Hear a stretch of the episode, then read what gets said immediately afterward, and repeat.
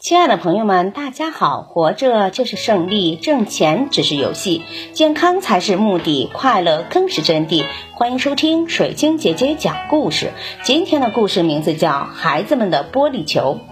学校的道路刚刚用水泥修筑完毕，便有两个玻璃球嵌于中间。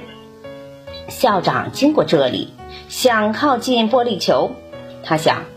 一定是孩子们在课间玩耍时一不留神把玻璃球掉到这里了。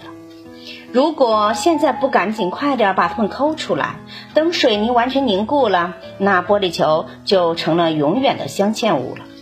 他弯下腰，准备伸手去抠玻璃球的时候，突然有两个男孩哈哈的笑着，手拉着手从他身边飞快地跑过来。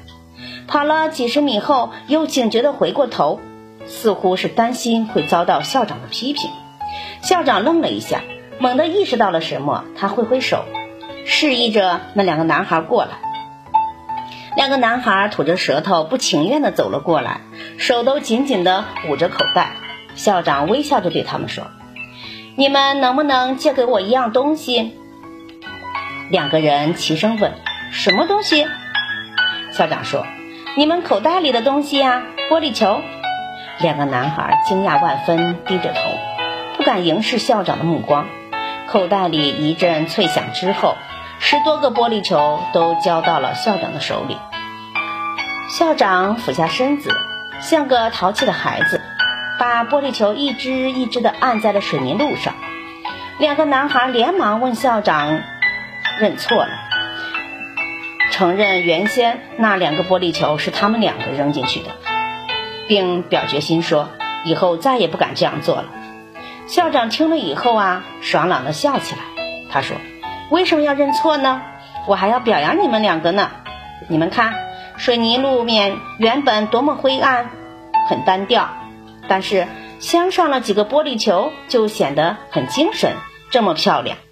快去告诉你们的同学，让大家把玩过的玻璃球、小贝壳、彩石子儿全都拿过来。”排出他们喜欢的图案，心形、圆形、三角形，什么图案都可以。咱们要把这里啊铺成一条五彩的路。多年过去了，当年的孩子长大了，他们有了自己的孩子。当他们满怀信任的将自己的孩子送进自己的母校时，没忘记牵着孩子的手，带他们来走这条五彩路。他们不再年少的心澎湃着、激荡着，在一份分享不尽的包容和睿智面前，他们仿佛再一次听到了校长爽朗的笑声。五彩路是校长的关怀，也是对错误最好的纠正。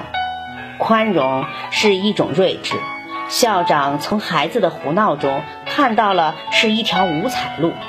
他明白孩子的心灵不能因为小小的错误而受到伤害。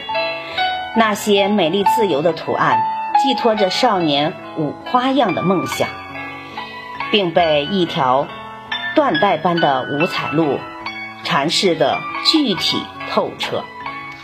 感谢收听，再见。